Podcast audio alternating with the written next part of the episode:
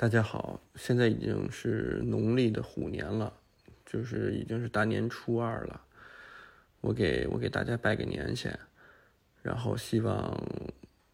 大家都可以怎么说，在新的一年里面事事顺心，然后生活里面少一些困难，然后多一些开心的事儿。我我今天晚上跟大家聊聊，就是回回顾一下，回顾我总结一下二零二一年。然后咱们再展望一下二零二二年，新的一年，对，对，就是闲聊天儿。这个去年开始，就是二零二一年，我开始录制一些音频类的分享节目，其实就是自己的侃大山的这这这些东西。呃，也没有一个时间性、计划性都没有，随性的，就是想起来就说。嗯，现在算算，其实也说了不少东西。呃，从来没有打过草稿，也没有想过要说什么，就是拿起这个手机，睡不着觉的时候拿起手机就录制了。我这个二零二一年整个说了不少，在这个美式复古服饰大框架下的这个不同风格的一些来龙去脉、一些关系，然后他们的一些特点。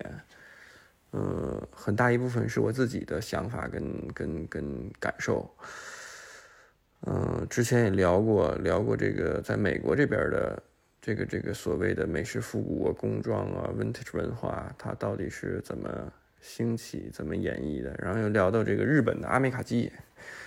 聊到日本的阿美卡基啊，包括他们那边 vintage 店铺啊，怎么有的这个牛仔裤啊，就这套东西，从八十年代一直到现在。聊过，然后还聊过这个世界各地的，就是不同的这个叫什么区域，呃，一线城市的，呃，伦敦啊，欧洲那边的，美国那边的，日本那边，我们这边的区别，对于美式复古的这个理解跟兴起的品牌，整个的这个这个区别都聊了，呃，所以其实再单说这块儿也没什么好说的。我之前聊这个阿美卡基这块儿，可能由于个人的、个人的情绪啊，包括个人的一些判断跟理解，呃，说的一些话，可能让一些人特别听起来特别不舒服，甚至很刺耳，啊，但这都是个人的理解嘛，所以我就说，如果不喜欢听或者感觉到不舒服的。就可以自动自动忽略掉。就我说这些视频，呃，说这个音频类的节目，不是说逗一些人，让他们生气也好，怎么也好，我只是希望表达自己看到的跟自己理解的东西，就是告诉你们我内心的判断。我觉得这个东西好还是不好，呃，但是每个人都有自己的判断。对，基于我说的这些话，大家可以有自己的判断跟自己的自己的想法。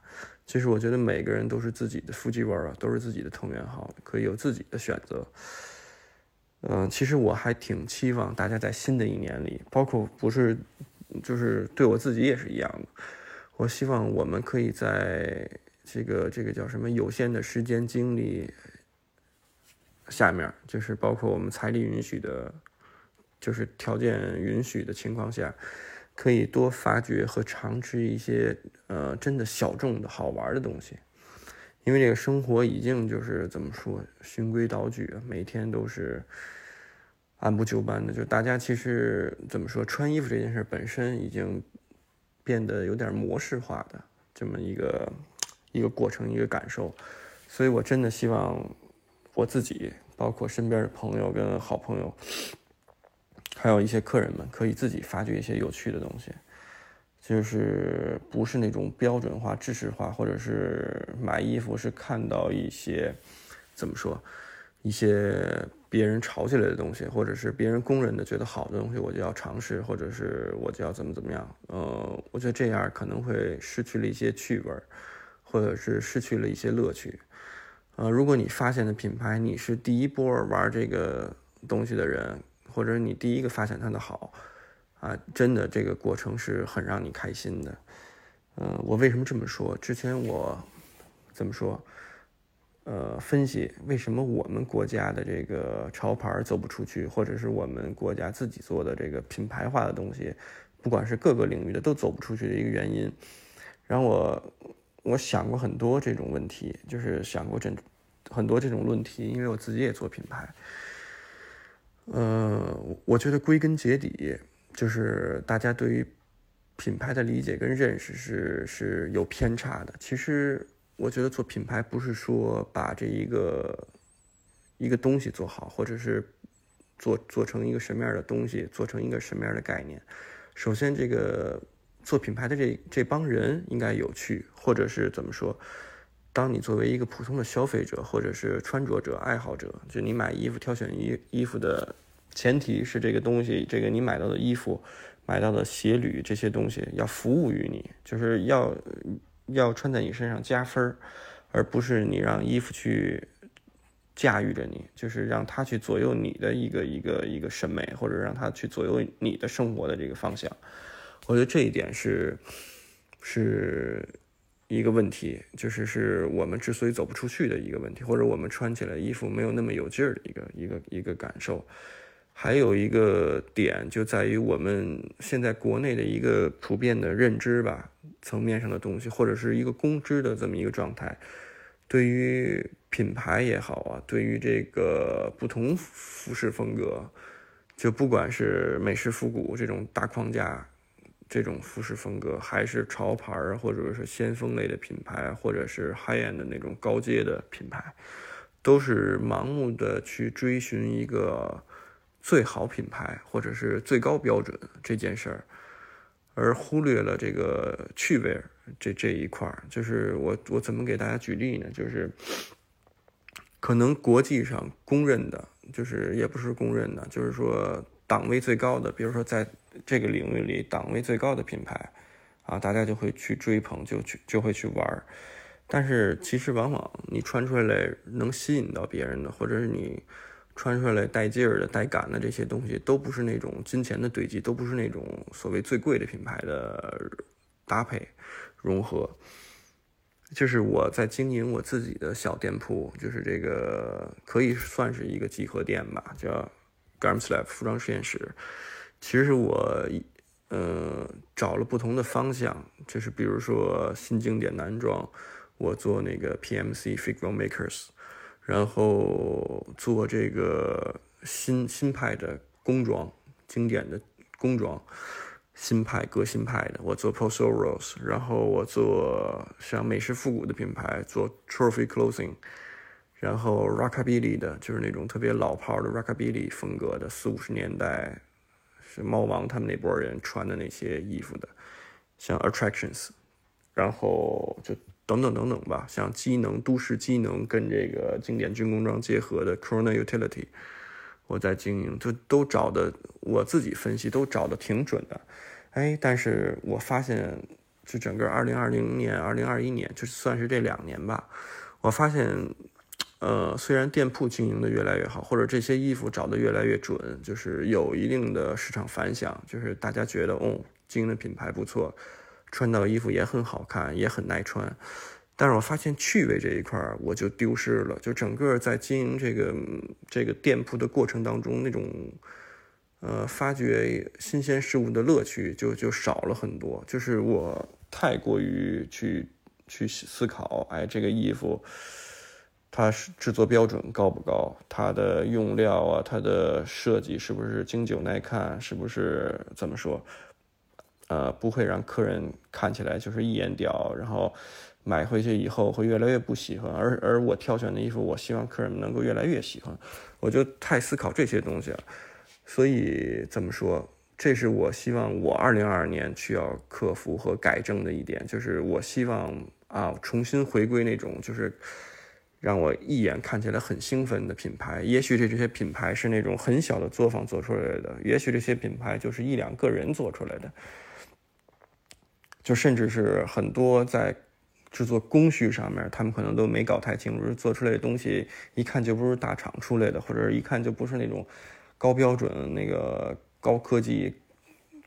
就是那种那种那种那种制作水准的。工厂，或者是那种严格有特别完整、特别详尽的工艺单走下来的东西，就是我希望去发掘一些看起来有毛病的东西，或者是看起来真的能打动我的，就是那种有点类似于所谓的匠人之心的这些品牌。而且我希望的是放眼怎么说，不只是在日本本土。呃，放眼欧洲啊，放眼美国呀，或者是放眼南半球，这些我都有考虑。就是在这几个月的时间，尤其我做了这个这个决定，就是说要改变一下，要给服装实验室，要给 Garment Lab 加入新鲜的血液。其实不光是给自己加入这个店铺加入新鲜的血液，也是给这个给自己增添一份乐趣。包括我越来越发觉，就是真正能打动身边的人，影响身边的人，包括。客人之间，因为有很多客人，我大概做这个生意到现在，得有八年九年的时间吧，八九年的时间一直在，简单来说，一直就是卖衣服给到身边的朋友，然后给到身边的客人，然后有的客人就一直跟着我们，就好多好多年过去了，他们会一直提点我，或者是跟我聊，跟我沟通。我发现我能吸引他们的，或者他们感兴趣的东西，并不是说我把一件制作水准很高的衣服呈现给他们。当然，他们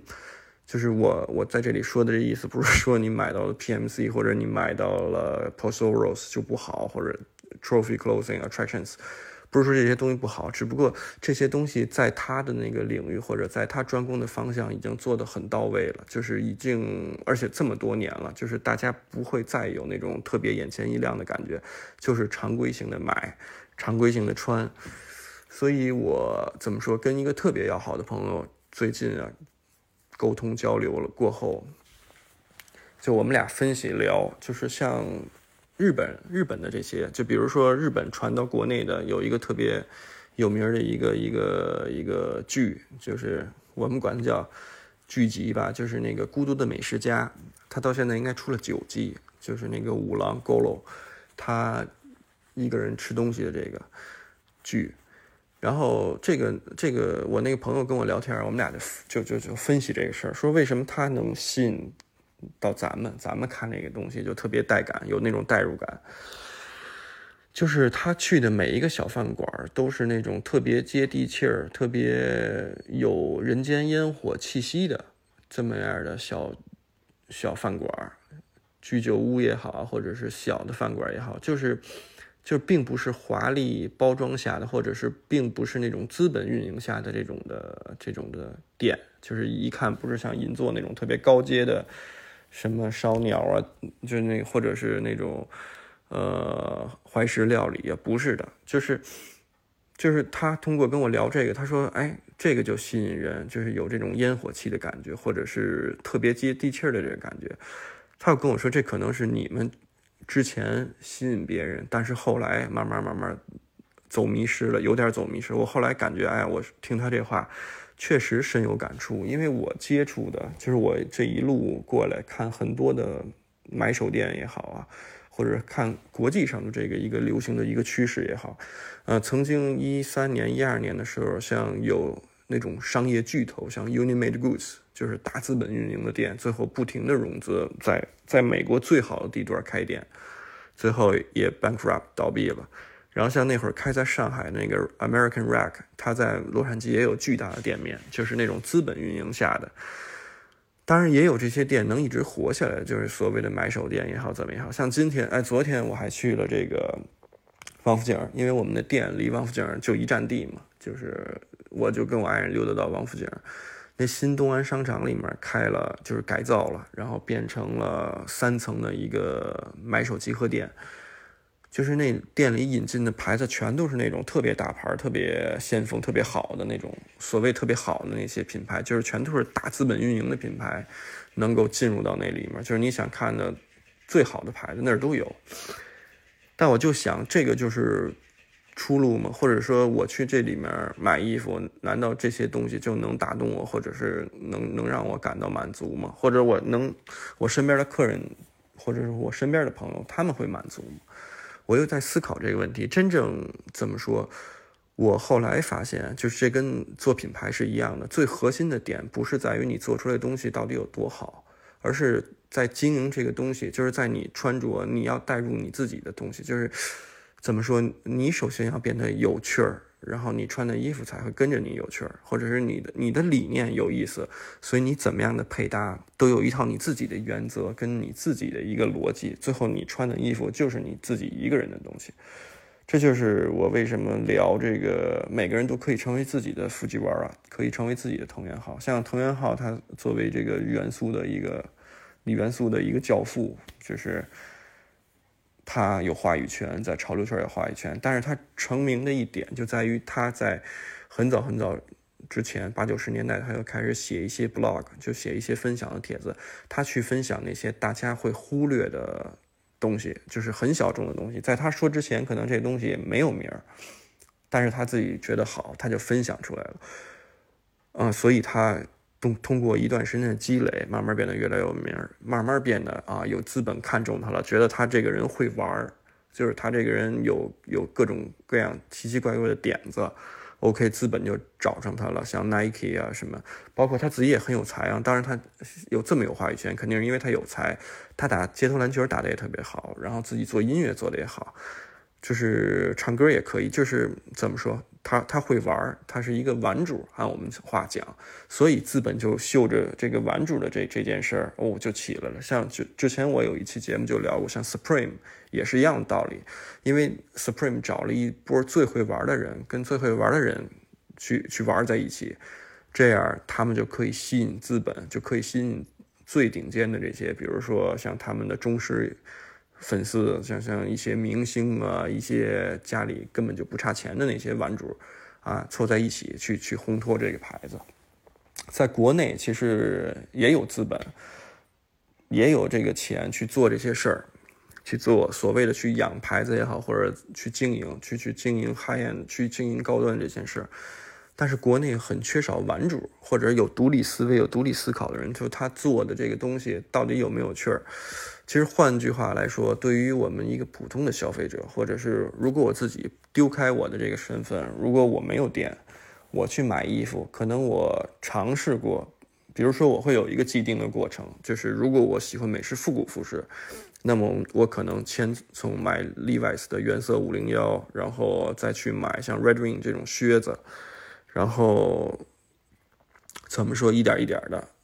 就就有一个这样的过程，然后最后我可能有钱了，就是怎么说，就买什么都不差钱了，到到那个那个那个收入阶层了，我可能会尝试一圈这种。啊，顶点品牌，所谓的顶点品牌，就是可能在他专攻的这个领域，比如说他专攻三十年代、四十年代，我可能就买 Atlas 的衣服，或者是可能我就淘汰了像 Bellafont，或者是像像像做别的这个三四十年代的这种这种服饰风格的，我就全尝试 all in 它的东西。呃，或者是我喜欢蓝染，我就会去买四十五 R，然后对，买买类似于 Porter Classic 就这种品牌。我喜欢军装，我可能就尝试 Real McCoy、Toys McCoy、Bass Rickson 这些东西，我都。但是这些往往在这些过后，就比如说也是新经典，我尝试 Figure Makers，然后可以搭配着，有的人搭配着欧洲买，然后像工装类型，工装类 p o s o r o s 然后 Corona Utility 这种。混着混着来买，混着来玩就是，但是我想过，如果是在这一圈东西我都尝试过后了，然后我发现哦，大家也都这么跟着穿，或者是啊，身边人都跟着这么穿，最后我就没有这个乐趣。那我在追什么样的东西？哎，那么就是怎么说？你玩到这个阶层了，你都玩玩过了，或者是你都感受过了以后，那么你就。可以干一件很有趣的事儿，就是发掘新的品牌，就是你自己去找，因为现在的网络就是平行世界，就把每一个就是你可以获取一手的资讯，比五六年前吧，我们都不往前说，都不往十年前说，我们就往五六年前说，我们现在的资讯都太发达了，就是你只要刷 ins，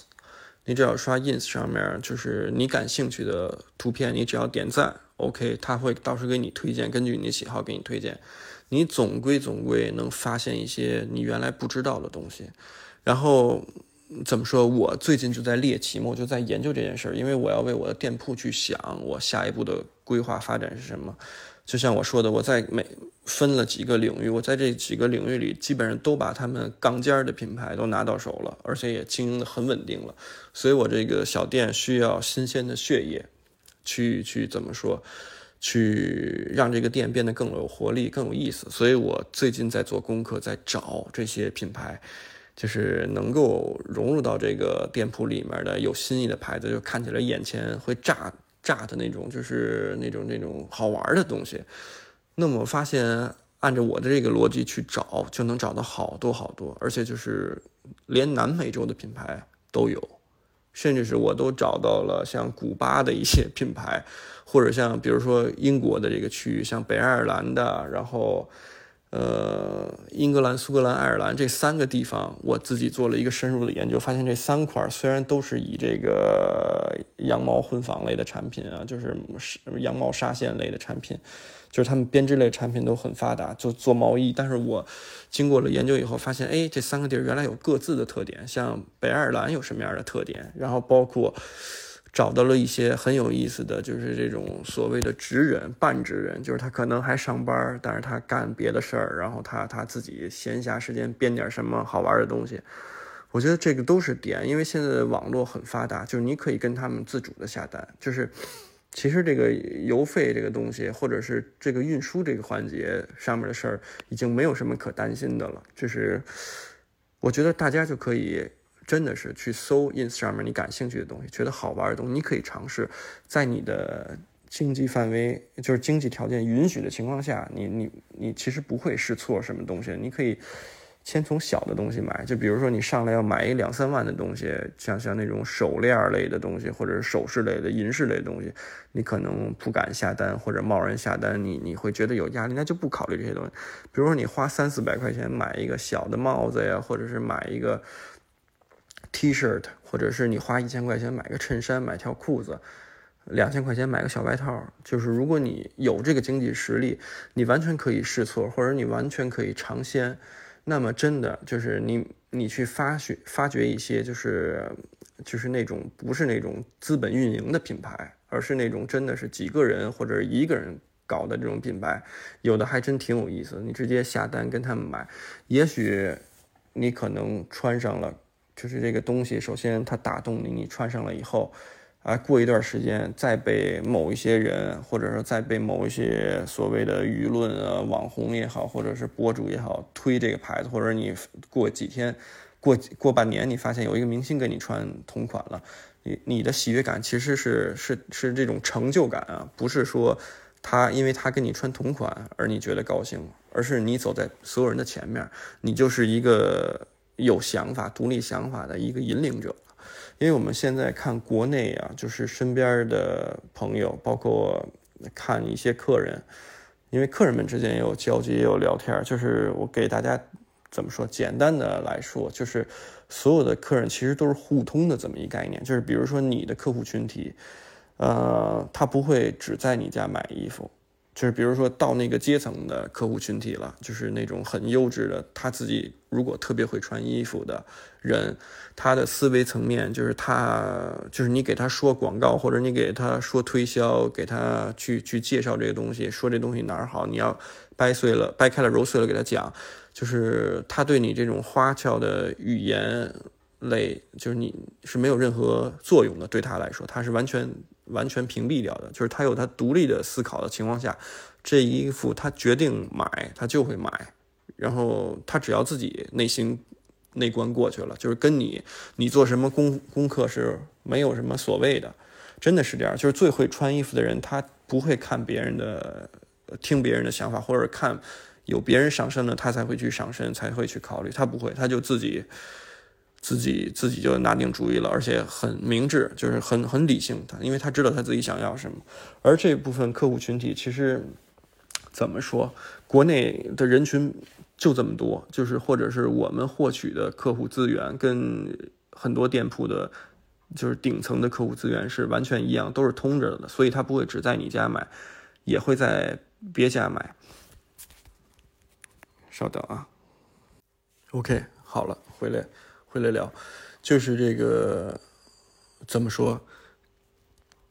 这就是为什么我在那个叫什么自己的店里头，我也做网店嘛，没有那种陪聊服务，或者是就不跟你聊，你自己下单就可以。因为我希望积累的是这样的客户群体，就是很有自主的判断的能力。那么有一些人，比如说他玩美式复古，开始玩美式复古服饰，就是啊，已经玩了很多年，或者是有一定的积累。哎，玩来玩去，玩来玩去，他真的是到玩腻的那个、那个、那个程度了。像有两三个客人吧，我们有两三个客人，他可能像我不知道他做什么生意，但是他拥有的像 Olden 的鞋，他可能有七八十双，就是真的比一个店进的货一次进的货还要多。就是，当然他别的衣服也是，像他买这个 PMC 也是基本上就是 all in，一季都是 all in 这种，到最后。他在跟我沟通交流的时候，我就明显感受到他买这些东西已经没有什么意思了，呃，已经已经没有那种愉悦的感情，就没没有那种愉悦的感觉了。他是双十二以后，可能过了双十二、圣诞节前，他到我们店里头，然后怎么说，跟我也聊过天儿，我们俩也聊过天儿。当时他也没买什么东西，他就走了，因为他什么都有，就是。怎么说？就这些东西，他就觉得没有什么新意，没有什么想法，没有什么乐趣了。后来我就跟他说：“我说你可以尝试，就是跳出这个圈子，就是不买美式复古的服饰。我说，如果你觉得这个，你，我跟他说，你有没有想过，有一些东西真的是束缚住你，比如说像一些。”一些人不停在说，好像美式复古服饰这个大框架下的服饰，它就真的质量好，或者它就真的怎么怎么样，它就用了稀有的物料也好，或者是，嗯，又费工又费时做出这东西，就是就是好，设计也经典，乱七八糟这些东西。我说你跳出这个思维，OK，你就买那种样子让你欣喜的这种牌子。也不会有错的。我说你尝试，可能尝试尝试新的牌子。我跟他，我就让他也是上 ins 上面翻翻登去吧。我就跟他说，后来我也给他推荐了几个牌子。嗯，他用那种海淘网站上，他在海淘网站上也下过单，也直接跟人家 ins 上面就聊，就就可能有的那些品牌都没有官网。就是他们，他没有官网，就 ins 上面给他发私信，最后他给你一个 PayPal 账号，你给他 PayPal 转多少钱，哎，他等了，我记得他订了一个小的一个围巾跟一个手套的一个一个套装，呃，一个小 set，大概算下来啊，还有一个小帽子，一共才一千一百块钱，一千二百块钱，就三件套，围巾、手套、帽子，一个爱尔兰的一个羊毛的编织的品牌。就是，其实就是两口子在做的这么一个品牌，哎，他就买到了，以后等了好几个月，到一月份，就是一月底吧，就过年前他可能才收着，就是接上一周才收着，然后给我拍照片，看他穿上那个，就是他他的围身上了，他跟那个他自己的像 Real McCoy 这种军装类的，就是特别横的那种，像 N 三 B 啊这种这种衣服搭在一起就特别可爱，然后他就跟我说。因为他岁数也不小，他也四十多岁了。然后他就跟我说：“哎，你看，给我拍两张照片。”我就明显感受到他拍那照片，就是看起来就特开心。他就找到这种东西，找到这种乐趣。我我们俩就聊嘛。后来我就在我我最近为什么想录这个音频，我就在思考这件东西，就是买卖呀，不是说就是老王卖瓜自卖自夸那样的，那样你的客户群体也是那种客户群体，也是那种。呃，事儿特别多，还磨叽，还还就是真是挤挤破脑袋买这东西，就弄得你也累，他也累。你收收集的，就是你有的这种客户基数的层级，就是他们越高，越会玩的人，他越不依赖你，那么就放开了，让大家去找，去去搜寻，真的是每个人都会是自己的，这样每个人都会是自己的这个主宰，就是。每个人搭配出来都不一样，而不是这个模式化的套别人的玩法。为什么国内的人就是在中国国内的人，不管说穿任何一种细化的这种美式复古的服饰风格，你不管是玩阿美卡基也好，或者玩经典美式休闲也好，或者是你玩高阶，玩什么什么都没有那种说特别有影响力的，能能让别人眼前一亮的玩法。就是你看，在 ins 上面，或者你在别的互联网平台上，从来没有任何一个所谓媒体会推，在国内有这么就在中国有这样的大神也好，怎么也好，的一个原因，就是因为我们的模式化的玩法，其实都是照搬别人的玩法，就是把别人已经穿搭好的一套东西，或者别人已经看到别人怎么穿了，OK，我们穿一样的东西，我们可能。就跟我之前好像几期节目以前讲的这道理是一样的，只是在，只是在尝试着做第一个拥有这套穿搭的在国内的这这这样的一个群体，而不是真正赋予它思考，就是有自己搭配，有自己的感觉。所以这个真的是怎么说？新年里面，二零二二年，我希望在新的一年里面，大家都可以就是。花钱买到一些特别有趣儿的东西，或者是有真的是有意思的东西，就是不用跟着某个店铺走，不用跟着像我们这样的卖家，因为因为我们这样的卖家就是怎么说，就是为了卖你货嘛，所以我们肯定的工作就像你们日常上班打卡，呃，早上九点去，晚上五点打卡，每天坐在办公室里，或者是干各种各样的职业也好，怎么也好，我们的工作就是我们进。这些货我们挑选好的货，然后我们去包装它，就把它说的天花乱坠的，然后希望你来下单，希望你来买，这样产生交易额，OK，到我们兜里面，就是相当于客人就是我们的衣食父母，是完全一样的，就是，呃，完全这样的一个概念。但是我真的希望在新的一年里头，大家都是有独立的判断，不用不用不用这样，就是自己怎么开心怎么来，就是去网上，一定是去 ins 上面就搜罗一些奇奇怪怪的新鲜的东西。呃，不要再对一个特定的风格，或者不要再对一个一种特定的搭配模式去较劲，会死磕它。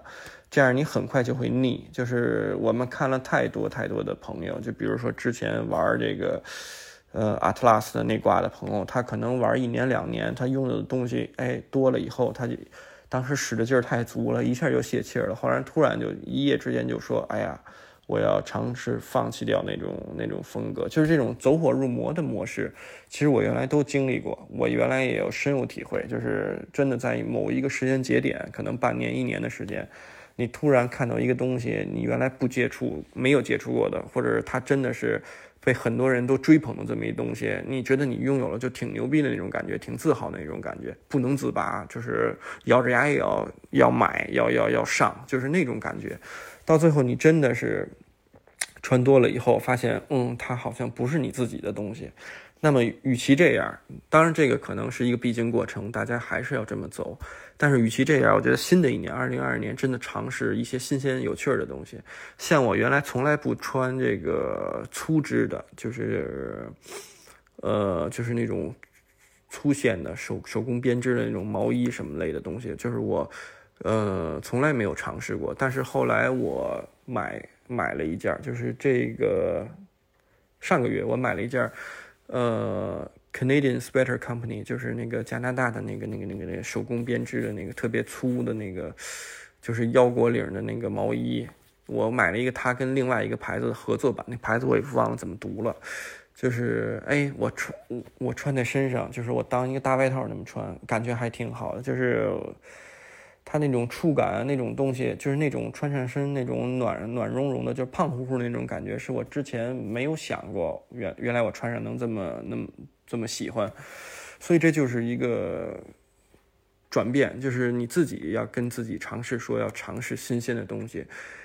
包括音乐也是，我曾经有一段时间特别迷恋那个 rockabilly 风格的音乐，然后包括也会去找一些四十年代、三十年老的爵士乐的那些东西。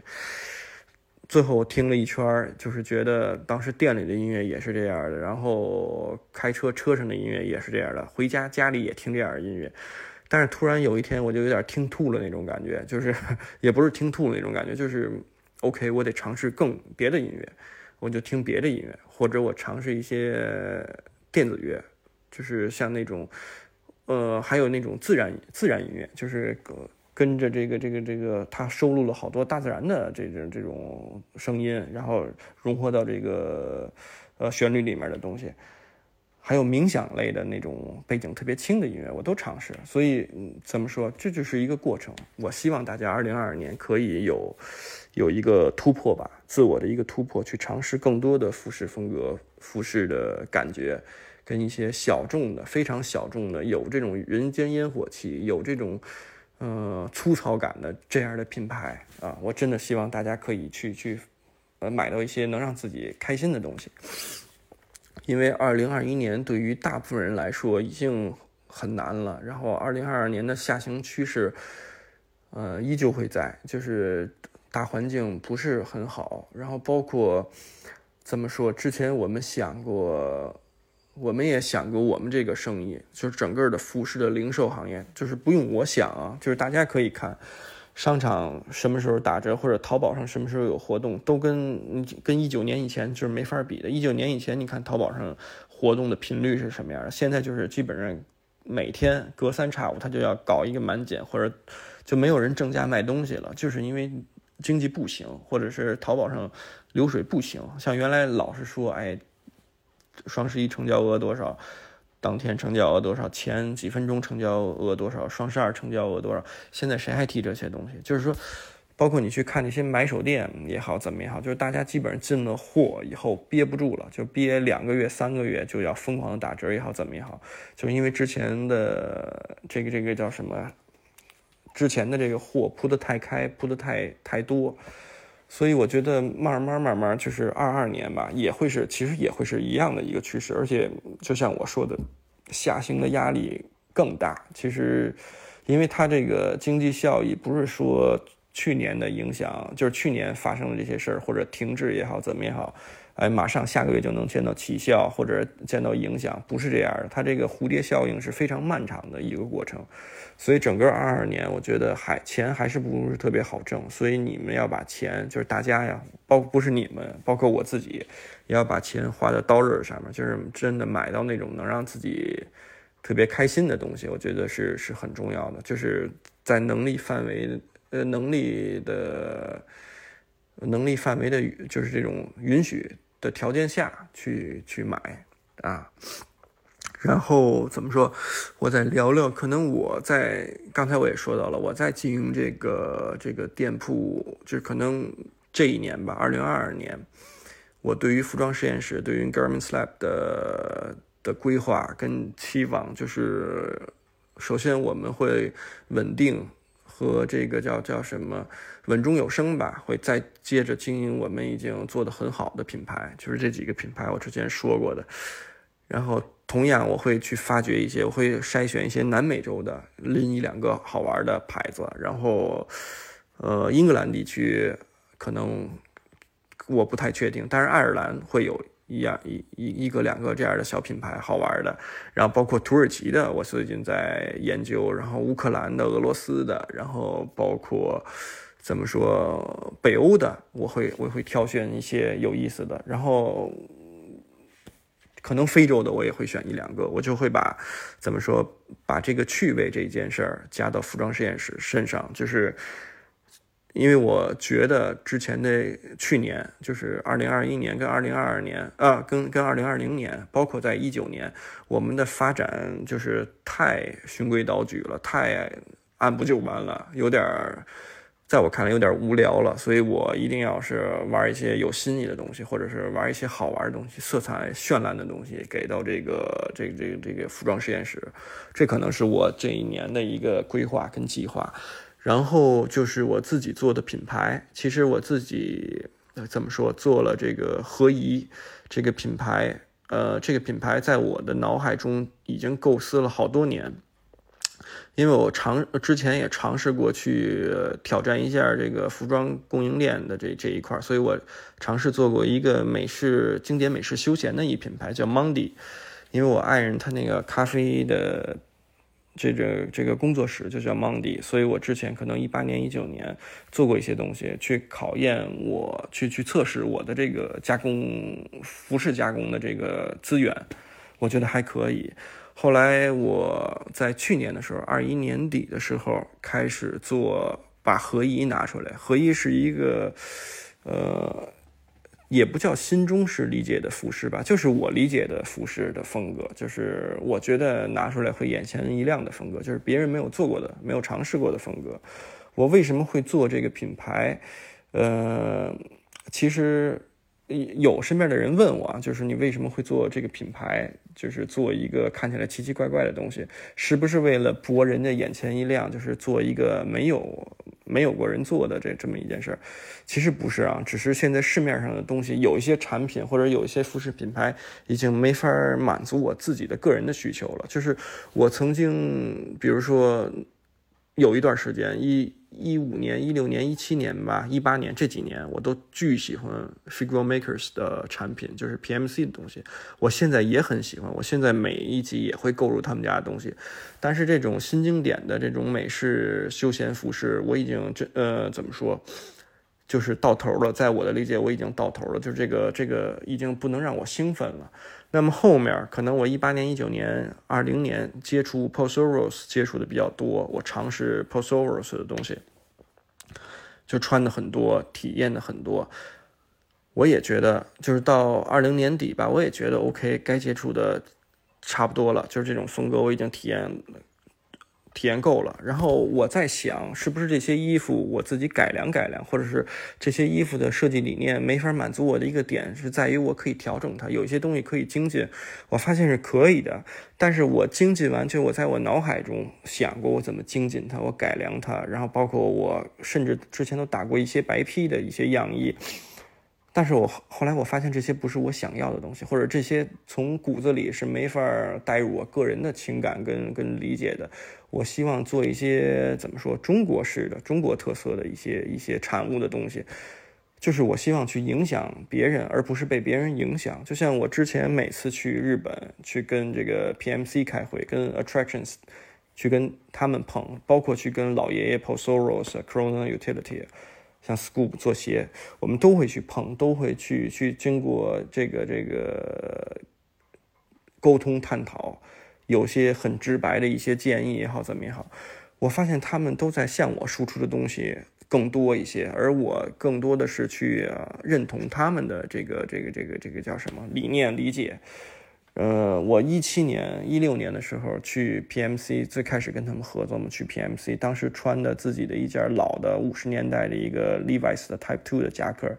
就是当时我妈拿回来还没给我怎么洗，现在我我就是后来我妈见着那衣服就洗，见着那衣服就洗，颜色已经浅很多了。我买到的那件衣服那会儿可能跟这个 Dead Stock Blue 就是很深的蓝，不会差多少，就是看起来品相特别好。可能在日本要卖到一两万块钱，就是那么一个一个一个一个衣服，然后包括裤子也穿的都是那种五十年代的老的 chino，然后就是类似于 Milfolk 那种裤型，然后穿的是就是那种鞋也破破旧旧的那种老的朱莲，自己穿了好多年，穿了三四年的朱莲，然后当时我就觉得啊，PMC 他们的老板看到我，包括他们的那会儿的店铺的经理 Luki 桑看到我就很认可。啊，他们就觉得哦，跟我们 PMC 理念也很搭，就是你穿的衣服，就是怎么说，证明你很懂这个这个 American Vintage、American Classic 这种风格服饰。我慢慢觉得，就是 开始是被这种认可，我觉得很高兴。就是 OK，我跟他们做生意也很容易，变得很容易。就像跟 Attractions 也是。呃，可能因为他们认可，他们知道我懂这个东西，或者觉得我会穿，会会会有这种代入感，他们就觉得哦，跟我做生意就可以不要有那么多的条条框框，因为好像彼此有那个默契，所以我跟他们做生意很容易，就是一点一点一点一点。但是我到现在这两年，尤其有了疫情以后，我发现就是从一九年以后吧，我更多的不想要再去认可他们的东西，或者是。并不是我不欣赏他们的东西，或者并不是我觉得他们做的东西不好，只是我完全跳出了这个模式。我希望做一些东西感染到他们，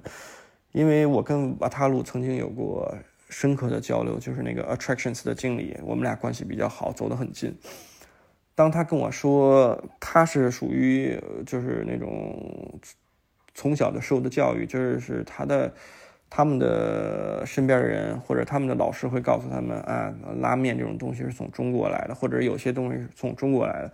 然后他们过节会会想着去这个横滨的中华城，就是那个中中中中华街嘛。就是怎么说，他他对于中国的传统文化是是认可的，是喜欢的。然后我就跟他聊过这个东西，我就说我想做一个这样的品牌。他说你做这样的品牌就对了。他就跟我说你千万不要做，他说你千万不要尝试做这个 这个美式复古的东西。他说因为你骨子里就是是中国人，就是你骨子里有这种情节在，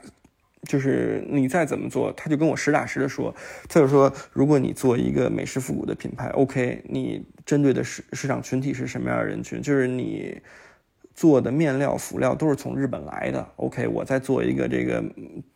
在中国加工好的，就是就是这种所谓的阿美卡基也好，或者是美式复古的品牌也好，你说你有什么竞争力？跟这个日本产的这个东西，就日本产的东西，无非是比你国产的东西，就是。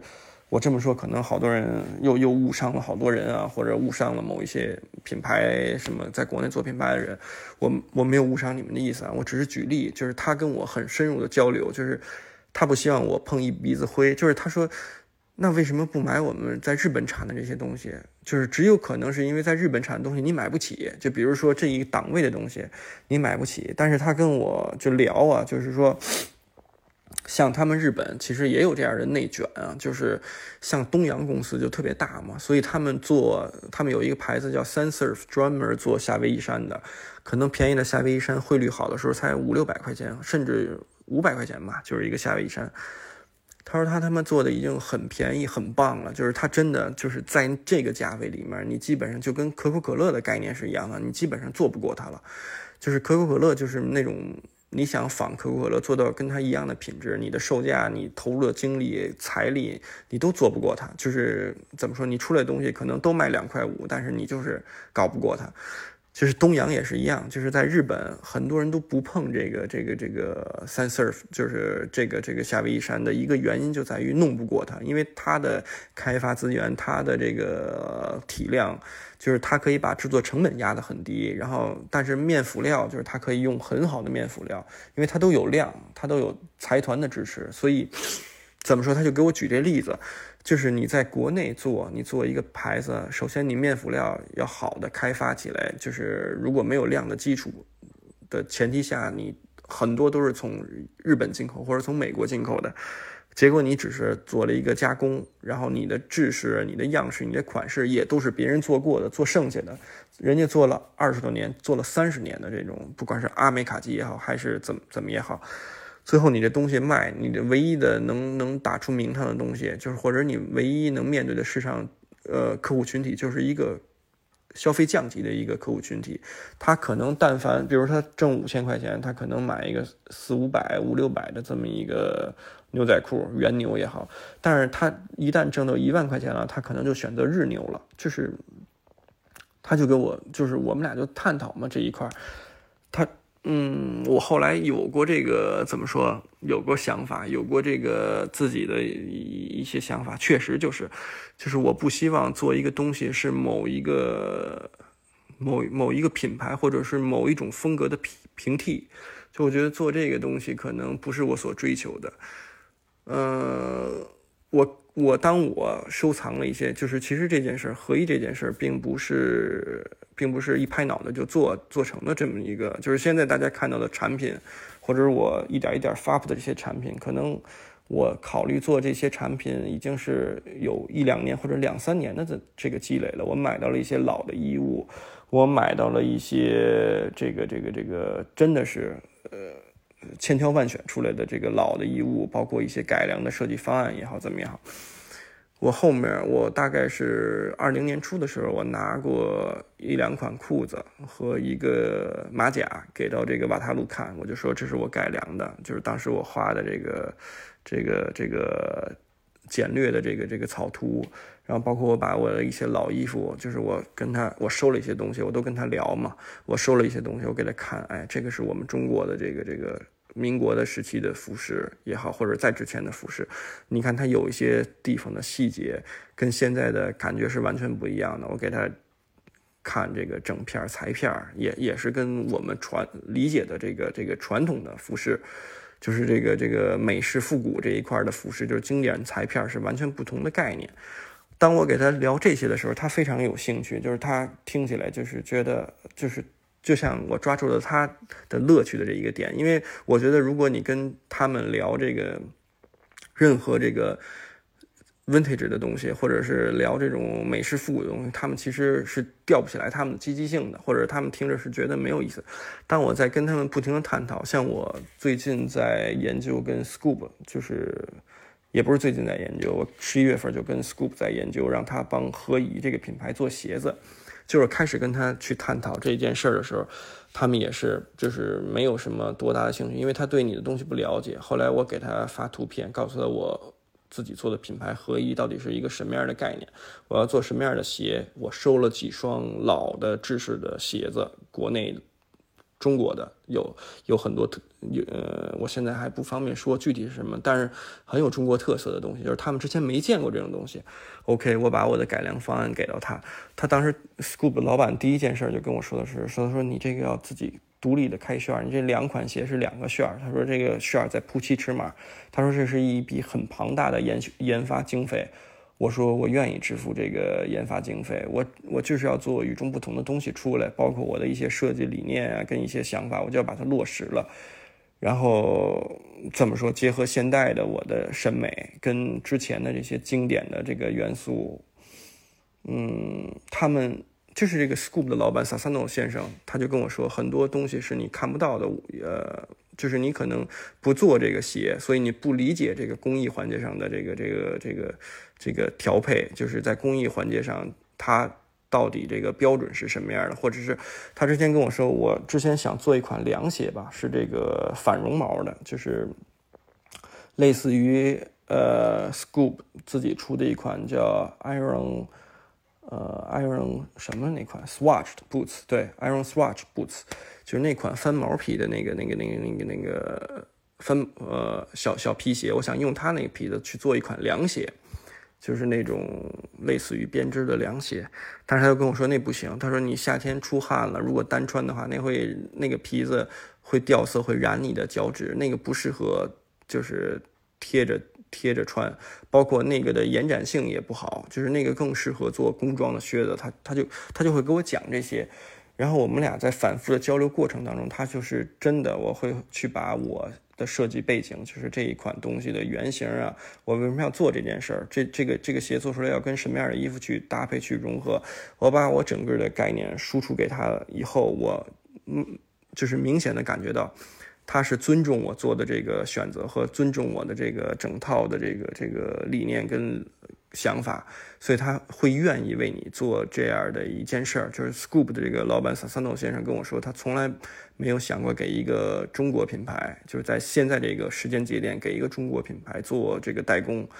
他觉得，包括这个代工，就是这个代工的整个量是很小的。像我做衣服都做的数量很小，所以也不会存在那种滞留库存、打折这种、这种、这种，就是卖不掉货要清货这种。就我这些衣服都卖不掉，或者我这些鞋都卖不掉，我只要送给身边的朋友，或者是怎么说让身边身边的好朋友穿都是可以的。就是这个财力上的保证我是有的，所以我。就跟他说的特别明确，我说我不想量产这些东西，我就想很少批量的做这个这个事儿，就是几十双几十双这么玩。就对于他来说，其实是不挣钱的这么一个概念。因为我给大家举一个例子吧，就是做这个鞋，如果是几十双几十双，就做两款鞋，比如说独立的开旋，然后再加上配这个配料，再加上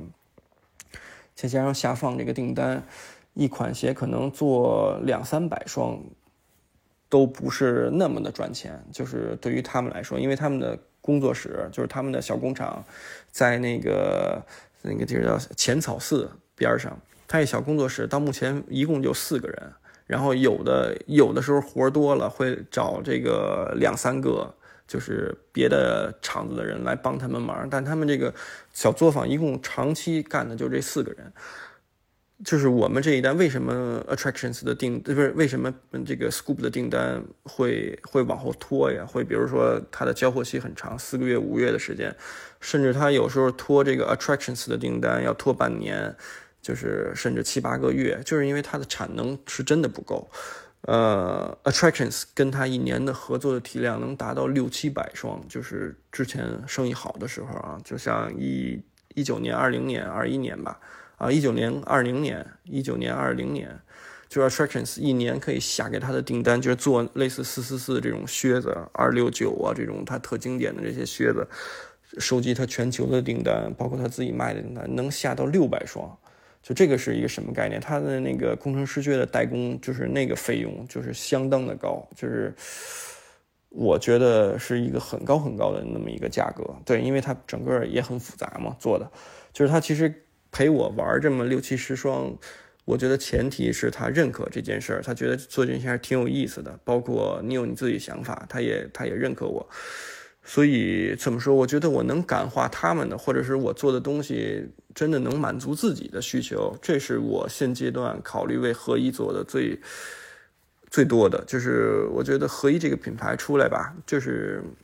就真的是一个兴趣使然。就是我并不是为了要得到谁的认可也好，或者是把他的生意做得多大。让五湖四海的人穿，或者是让那些特有钱的那小波人穿，不是这样的。我觉得我的客户群体，或者是合一的客户群体的本质上面，是尊重并喜欢中式的这种传统的文化，然后能够接受，能够感受到这个我们这个曾经的服饰文化里面出现的那些闪光点，或者是能让你脑海中有印象的那些点。精于这个，就是鉴于这个，就是衍生出来的这种合一的这种服饰风格，就是怎么说，大家穿搭起来、驾驭起来会变得很轻松。就是我想过，就是合一出的东西，并不是搭配那种那种那种 suit and tie，并不是跟跟正装所搭配，就是合一的东西出来的东西，那些裤子也好，或者那些上衣也好，并不是不太适合。跟那些品牌去搭，或者是你穿一个 Cordovan 的马臀皮的一个一个 dress shoes，就是那种特别精致那种锃光瓦亮的小皮鞋，根本也跟合一的东西不搭。合一更容易跟哪些品牌搭？就合一首先自己是一个体系，它更容易跟类似 PMC 的一些休休闲类的感觉多一点的呃衣服搭，很容易跟我觉得很容易跟 Posoros 搭。对合一基本上的产品适合跟跟这样的这种这种体系的服饰去共存，或者是就是整套都是合一也可以，就是慢慢出。就是合一是一个怎么说？我二零二二年可能放很多重心在这件事上面，就是在在在经营，在去探索研发合一，多出一些有意思的东西，呃。呈现给大家，就是不管这个东西你接受不接受，但是这个东西一定是你没见过的，你眼前一亮的东西。我希望在二零二零二二年吧，可以做这件事儿，做的比较比较那个叫叫什么，比较有趣儿，一直能做下去。然后可能二零二二年我还有一个计划，就是做一个新的项目。这个项目别人之前也没有想过，就是怎么说？如果这件事做成了，我觉得。呃，是一是一个挺有意思的这么一个事儿，包括也是对每一个人都会有，就是每一个这个复古服饰的爱好者都会是一个一个一个一个可能会受益的这么一件事儿。这个我未来会公布，等我开始做这件事儿，有头绪了以后跟大家分享。我觉得对，这就是我二零二二年的这么一个规划，按部就班的去经营这个服装实验室 Garment Lab，然后去添一些好玩的品牌在这个 Garment Lab。然后包括可能我们在呃明年的就在今年的四五月份再开一个呃对外的这个商业化一点的店，也不叫商业化一点的店，就是对外的一个一个店，在北京或者在上海，对我有这个规划，就是因为我们现在服装实验室这个店是老客人预约制度的，因为人员也不太够，就我们几个人。然后也是全天无休那种状态，包括我还有别的事儿要做，所以可能在服务上面跟不太上大家，所以我可能在今年想的就是等这个冬奥会完了，然后我们划楞出来精力、时间、精力，然后对开一个这样的好的这么一个新的可以对对外开放的这么一个店，然后这个是这个是一件事儿，然后包括我们可能要有新的。员工的加入，因为现在的大家已经都忙的都不行了，所以可能在今年会招一两个新的人。OK，OK，这个是服装实验室 Garment Lab 这这一块啊，这个是一个我的一个一个一个事儿要做。然后第二件事就是做合宜，按部就班的，就是就是出一些好东西吧，或者出一些有意思的东西，不一定是大家都认可的东西，但是就是满足自己喜好需求的。就是眼前一亮的东西，就是做合一。还有一件事，就是那个新的小项目，就是这就是够我这一年忙到的。然后我希望身边的好朋友然后身边的客人们在新的一年里头，在二零二二年，就是可以像我刚才说的，可以买到这个有新意的产品、好玩的产品，呃，就是把这个买衣服、穿衣服当成一个乐儿在在玩儿，就是呃，多给自己增添增加一分这个欢喜的感觉，呃，就。不要再模式化的去去去套，我要拥有什么东西，别人拥有什么东西，我要买一样东西也好，或者怎么也好，或者我要变成这个第一个穿到什么东西的这样这样的一个一个一个一个这个状态，我觉得不要这样，就是在为了乐趣，为了为了让自己愉悦自己而买这个衣服啊，而不是别人的认可，或者我要混到某一个什么样的圈子，我要成为某一个圈子的一一员。对，这个是二零二二年对大家的一个期望，跟对算是也算是祝福吧。就是生活真的怎么说，对于大家来说都是都我们都是很辛苦的，就是在在在活着。但是就是你活着就得辛苦，你要是天天躺着，对吧？也不行。就是我们要让自己的生活变得更好，要让身边最亲近的人生活变得更好。要因为，要因为他们，或者是因为因为你在意的人，所以你要更努力、更优秀。这个二零二二年有各种各样的挑战、各种各样的困难，你都得克服。你只能克服。你越努力，这个这个社会给你的回报，或者这个世界给你的回报就会就会越好，你的生活也会越精彩。所以我在这里面衷心的祝愿，就是朋友们。就是客人们在新的一年里面，在新的一年里面，呃，事事顺心。就是希望大家的家庭都和睦，然后，呃，每一天都精彩，然后好事儿就是隔三差五的发生，也别天天发生，隔三差五的发生。对，就是祝愿大家好运相伴吧。就是在新的一年里面。嗯，愿大家这个虎年都是有一个好的一个趋势，好的一个一个一个一个运势，啊，这个就是这期的一个聊天闲聊天的一个节目。对，谢谢大家。